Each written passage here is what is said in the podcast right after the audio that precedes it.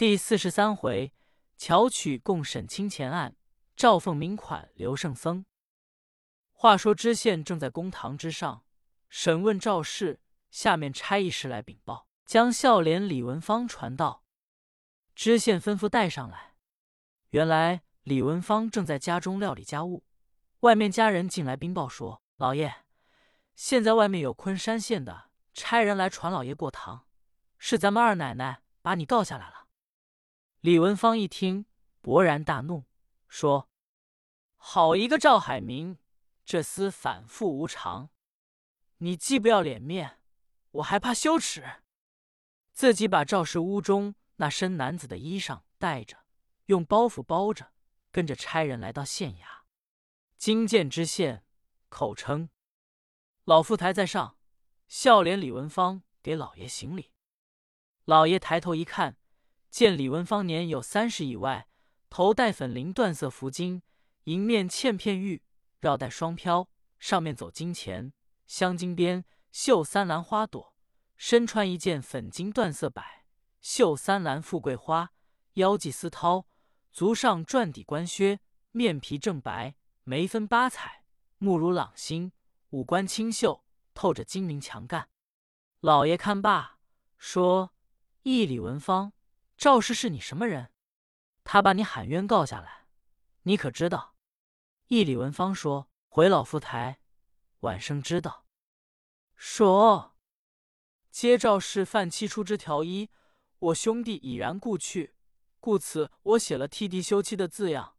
赵海明写了无事字，他情愿把女儿领回，不必经关，免致两家出丑。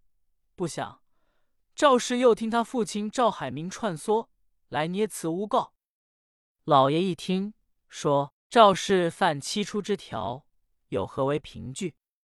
李文芳说：“老夫台有凭据，若没有凭据，晚生也不敢无事生非。他是守节的夫妇，晚间由他院中跑出赤身露体男子，里面有男子的衣服，晚生夜已带来，请老夫台过目。”把包袱递上去，知县打开一看，里面是男子头巾、裤褂、鞋袜。老爷一看，问赵氏：“你屋中可见这包袱没有？”赵氏说：“回老爷，不错，这包袱是在小妇人屋里来着。”老爷说：“你既是守节的痛妇，你那院中又没有男子出入，何以有男子的衣服？”你还来雕词诬控，搅扰本县，大概抄手问事，万不肯应，拉下去给我掌嘴。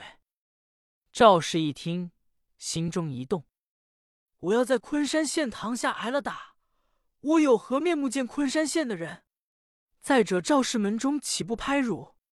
莫如我一死倒好，死后必有隐婆验我，可以造白得分，我落个清白之名。想罢。自己在前跪趴半步，说：“大老爷，先不必动刑，小妇人有下情禀告。”老爷说：“依七出之条，即封建时代丈夫休妻的七个理由。”书香门第注三 w 点 bookhome 点 net。你讲，只要说的有情有理，本县并不责罚你。赵氏说：“小夫人，我苦守贞洁。”我院中并无男子出入，老爷如不信，有跟同榻儿睡的人。老爷一听，心中一动，既有跟他同床共榻的人，这事也许别人做的，他不知情。老爷说：“什么人跟你同床共榻？”赵氏说：“是我那孩儿墨郎的奶娘李氏。”老爷吩咐传李氏，手下差一人等下去，不多时把李氏传到。一上堂，李氏说：“好，我二主母把我告下来了，我正要上堂前去骂冤。”来到公堂跪倒说：“老爷在上，小妇人李氏给老爷磕头。”老爷睁眼一看，见李氏有三旬以外年岁，长得姿容丰秀，身穿蓝衫青裙，足下窄小弓鞋。老爷说：“李氏。”你二主母院中跑出一个赤身的男子，这男子衣服是哪里来的？你必知情，从头说了实话，与你无干。”李氏说：“回大老爷，小夫人我不知道，我昨天告假回家。”老爷一听，在上面把金堂木一拍，做官的人讲究灵音查理，见貌变色，说：“李氏，你满嘴胡说，你这就该打。你当奶娘，你说告假，难道说你走了，把孩子饿起来了不成？”李氏吓得颜色更变，说：“老爷不必动怒，我这里有一段隐情，回头说。”二奶奶，我可要说了。赵氏说：“你说罢，只要你照实话说。”李氏这才说道：“老爷要问，小妇人也并不是酒罐指着当奶娘为生，我就在西街住，离我家主人家不远。是我家二主母雇了奶子散了，老不合适，我家就是一个婆母娘，丈夫贸易在外，我有个小女儿死了，我这也是一半行好。”这一天，我二主母就问我：“李氏，你不告假吗？”我说：“不告。”墨郎公子养活的幼娇，带到我家去。二主母不放心，不带了去，公子岂不要受屈？我家二主母因为这个，有两天没跟我说话。又过了些日子，我家二主母又叫我谢公，小妇人数是不敢违背了，我就告假。二主母还赏了我两串钱。一包袱旧衣裳，晚间给公子吃了乳，我家去睡觉，我在家住了一夜。昨天我家二主母又叫我告假，我还说今天是大老爷的生日，焉有我告假之理？我家二奶奶说你是我这院中的人，大老爷他也不能管，故此我就走了，告了假。二主母还给了我三吊钱。这天晚上就出了这个事，故此我不知。素日我家二主母实系好人，并无闲杂人进院里去。老爷听罢，说：“赵氏，你叫李氏告假，是所因何故？”赵氏说：“小夫人是红颜薄命，李氏她丈夫贸易在外，新进回来，我想为我这孩儿叫他夫妻分离，不叫他回去吗？吗？小妇人是修和无人见，存心有天知。老爷自己不明白。”到后面问太太就明白了。知县一听这话，其中定有别情，说：“赵氏，你这是刁刺胡说，大概不打你，你也不说实话。来了呀，给我拉下去掌嘴。”赵氏一想，我要等他宰了我再死，我总算给赵氏门中丢脸，莫如我急速一死。想罢，说：“老爷不便动怒。”小夫人，我还有下情。知县说：“讲。”赵氏说：“我死之后，千万老爷派尹婆相验，以表我清白之名。但愿老爷公侯万代。我死后，老爷如不验，叫我皂白不分，老爷后辈儿女必要遭我这样报应。”说着话，自己拉出刀来，就要在大堂自刎。知县在上面也未拦，幸亏旁边差人手疾眼快，伸手把刀夺过去。知县正在无可奈何，就听外面一阵大乱，有人喊嚷：“冤枉！图财害命！老爷冤枉！”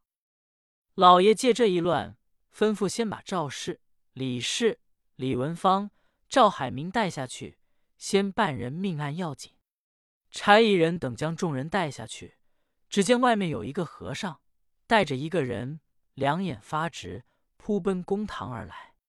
书中交代，来者和尚非是别人，正是灵隐寺的济公长老。原来济公自带着赵氏名冤之后，赵福、赵禄追上和尚。赵福说：“师傅，你老人家别犯疯病，咱们走吧。”和尚跟着往前走。来到南街赵凤山的住宅门首，家人说：“师傅，这里站一站，我们进去回话。”不多时，由里面二员外迎出来。赵凤鸣出来一看，见济公衣服褴褛不堪，心中暗想：“我打算请了什么高人来给治病，原来是一穷僧。”无奈拱手往里让。到书房落座，赵福、赵禄二人先把书信拿出来。二月，夕阳入绿，暑气同春。伏念贤弟得门景福，昌茂之时无。前接华汉，知家务一切事宜，仰赖贤弟料理。愚兄诚情莫尽矣。资者叩禀神母太君，万福金安。以是指仰赖祖宗之福庇，蒙圣主恩德，简任太守，不能日事左右。前接二弟来函。知神母太君玉体为何？同谋被蒙，凤毒之下，感泣涕零，悲鸣之思，十伤五内。直处请灵隐四季公禅师治病，精通岐黄，手到病除，可及愈无。直迁家人赵福、赵禄烧制黄金数锭，重五十两，公为干指之资。